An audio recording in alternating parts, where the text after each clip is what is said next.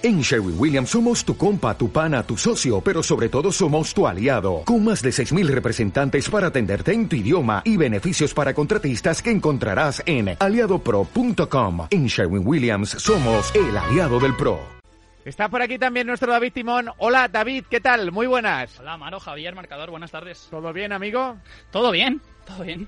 Tiene buena pinta el partido, ¿no? Eh, Sí. Un duelo de los que va a estar toda la zona abajo, de abajo muy pendiente, ¿no? A ver qué, qué sucede y quién sale vivo de aquí. Sí, además creo que es un duelo muy prototípico de lo que es la zona media-baja de la Liga Española. Equipos que se sienten cómodos sin el balón, que, que, digamos, construyen desde el repliegue, desde ese posicionamiento de los jugadores tan cercano, con una distancia entre líneas mínimas, priorizando minimizar el error siempre a forzarlo en el rival. Digamos que son equipos no tan vistosos, no especialmente creativos, pero sí que son equipos muy bien construidos, que defienden muy bien, muy seguros en sí mismos. Hoy quiero ver cómo funciona esa, esa pareja de centrales del, del Valladolid, ese Joaquín Javi Sánchez que a mí me están encantando. Creo que el Valladolid si por algo se caracteriza es por su buen rendimiento defensivo y en eso tienen que ver el altísimo nivel que tienen todos sus defensores y especialmente sus centrales, pero es que Javi Sánchez me viene gustando muchísimo en las últimas semanas, así que a ver cómo se defiende hoy ante un Lucas Pérez que ya sabemos que es eh, súper afilado, es un roedor en primera división, realmente cuesta muchísimo defenderle,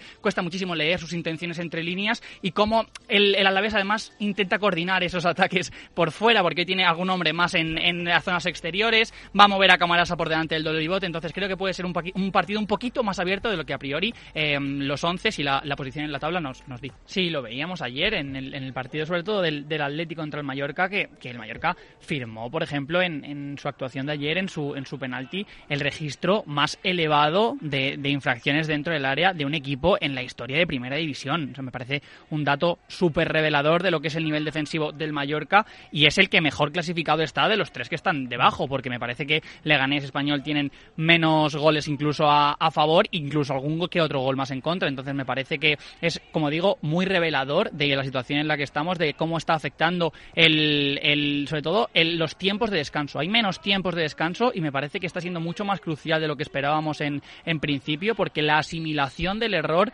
y la construcción para reponerse después de los errores con tan poco margen está siendo, yo creo, muy perjudicial en algunos casos y que estos equipos no puedan levantarse, no puedan asimilarlo y no puedan, digamos, reponerse emocionalmente de sus errores, está haciendo que no puedan eh, ni tan siquiera soñar con, bueno revertir la dinámica. Para lo bueno y para lo malo. Pero yo creo que a nivel global, a nivel grupal, en, en los equipos de abajo, que ya, digamos, heredan una dinámica muy negativa del primer tramo de temporada o del tramo de temporada normal, eh, está siendo mucho más eh, acentuado, diría.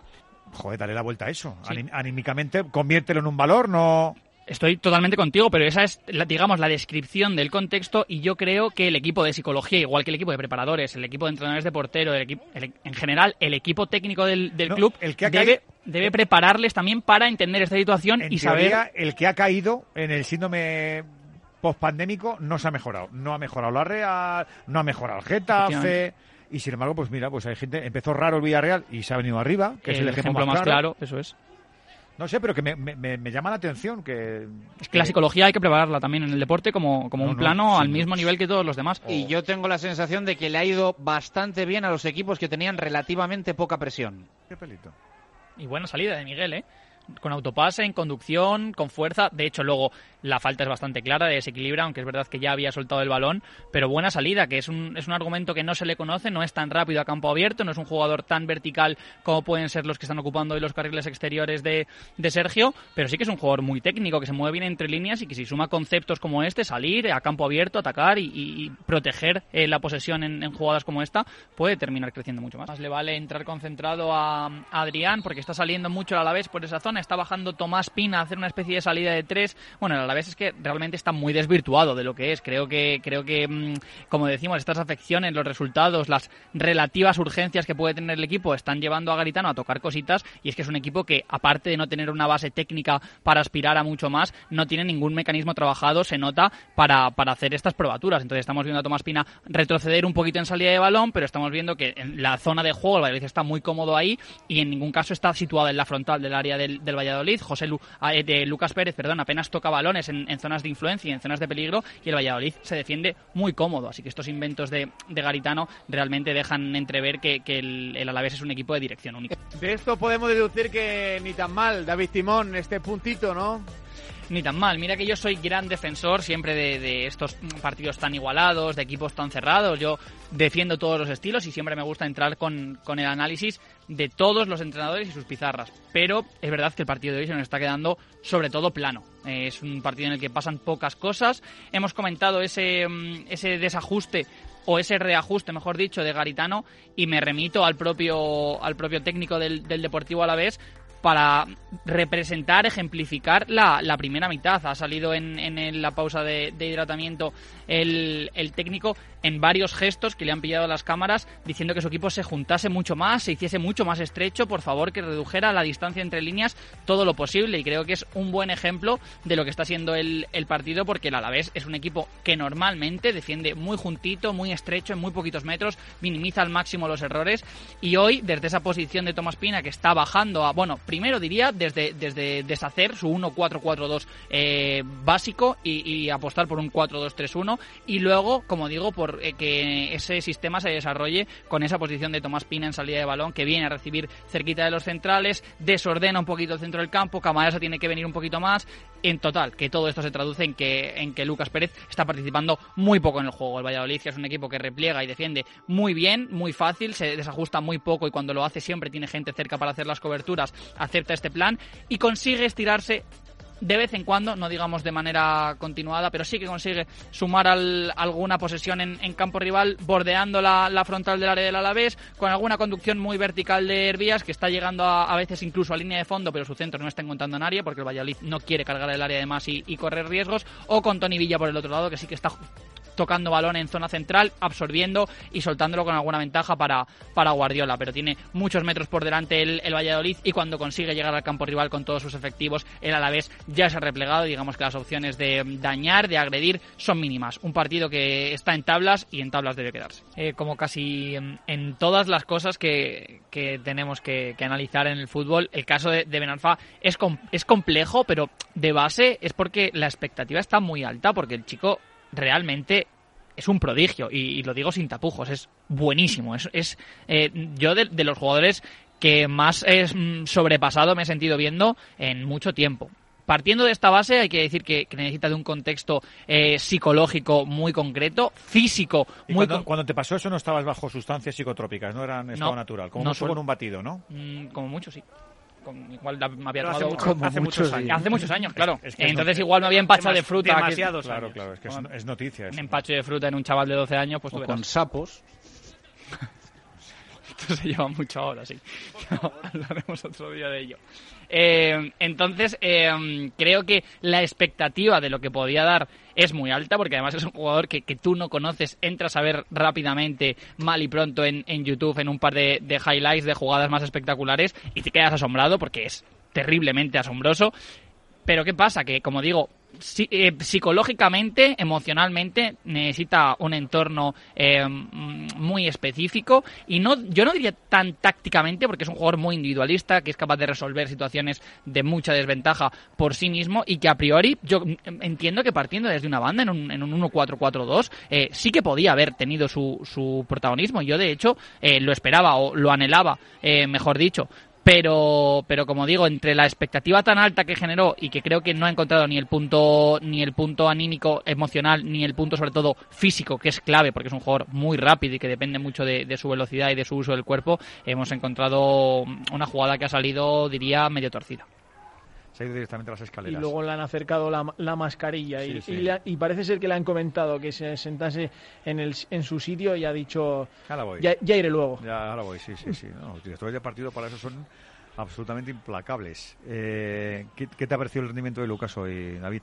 Pobre, pobre, sí.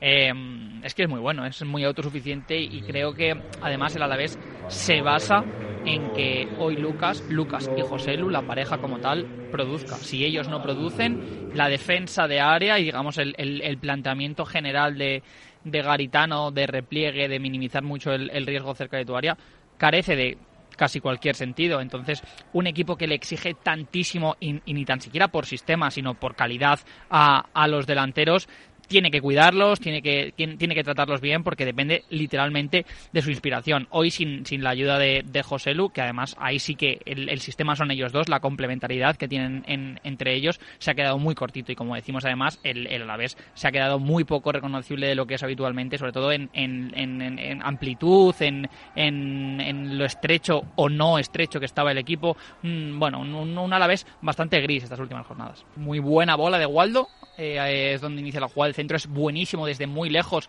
que digamos no, no nace con ninguna ventaja la jugada per se y su, y su centro se la imprime. Y muy bien por arriba. Un al que, que en el duelo aéreo y en la disputa, en, sobre todo en el, en el cabeceo dentro del área, está no anotando, pero sí que está ganando muchos duelos a defensores potentes. O sea que. El centro es espectacular. El centro es ¿eh? buenísimo. Ya, y el remate también es muy Y la parada de Roberto, que también dijimos aquí hace dos días que está parando mucho y muy bien, muy buena también. una, una jugada bastante lúcida. Bueno, eh, balón parado, sabemos que en estos partidos tan igualados es una fase del juego que puede terminar siendo determinante, pero no ha sido una jugada ensayada especialmente brillante, ha sido una mm, consecución de, errores del, del Alavés para despejar ese balón que terminó en, en pies de Joaquín que además soltó un disparo bastante sucio, cuando digo sucio quiero decir poco limpio, salió mordida la pelota, eh, pero, pero pilló a Roberto con mucha gente delante primero y sobre todo a pie cambiado después, entonces no se pudo apenas tirar, siquiera creo que ha, quedado en estatua en, en, la resolución de la jugada.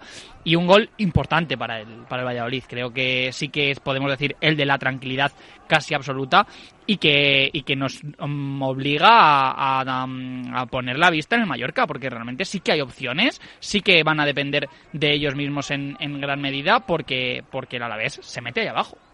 La sensación que da es que le, le, va a costar, le va a costar mucho.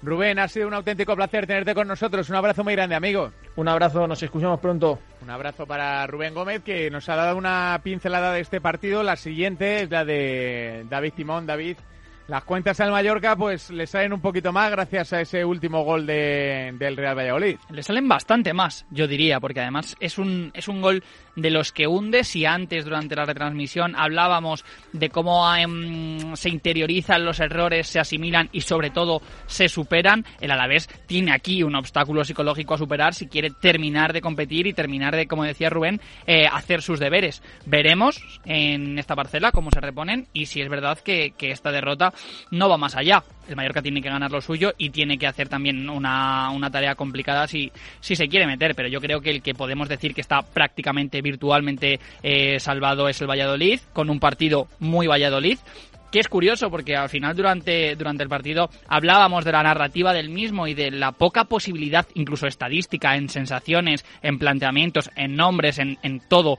que, que, había de ver goles. Y, y justo se sucedió la, la, ocasión de Unal bastante clara, también es, es digamos que no, no, está tan relacionada con, con, el desarrollo del partido, pero está ahí. Y un gol a balón parado en el último minuto para, para que veamos la de, la de cambios que pueden darse en un partido, incluso en, en los que parece que, que, que ambos equipos se conforman, en los que todo está hecho. Bueno, el, fútbol siempre tiene, siempre, y lo digo de verdad, lo he dicho en muchas ocasiones, pero siempre tiene una, bajo la manga. Buen partido de Valladolid, muy cómodo, tremendamente cómodo en, la parcela defensiva. Ese 1-4-4-2 funciona ante todos y ante, ante equipos que no están tan organizados arriba, mucho más el Alavés. Ya hemos dicho el, que en la primera mitad em, varió alguna pieza para, para salir con el balón, pero no en ningún caso llegó arriba, no ha encontrado a Lucas, no ha encontrado a José Lu como, como cuando ha entrado desde el banquillo y, encima ha metido gol en el 96. Así que partido redondo para Sergio. Yo creo mm, que, lo podría haber firmado desde, desde el inicio. Bastante más gris para Garitano, al que creo que no le están funcionando ni los planes iniciales, ni los ajustes, ni los revulsivos.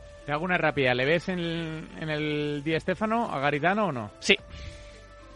Bueno, ahí está. El pronóstico de nuestro David Timón. Un abrazo grande, David, y gracias por estar con nosotros. Abrazo, chicos.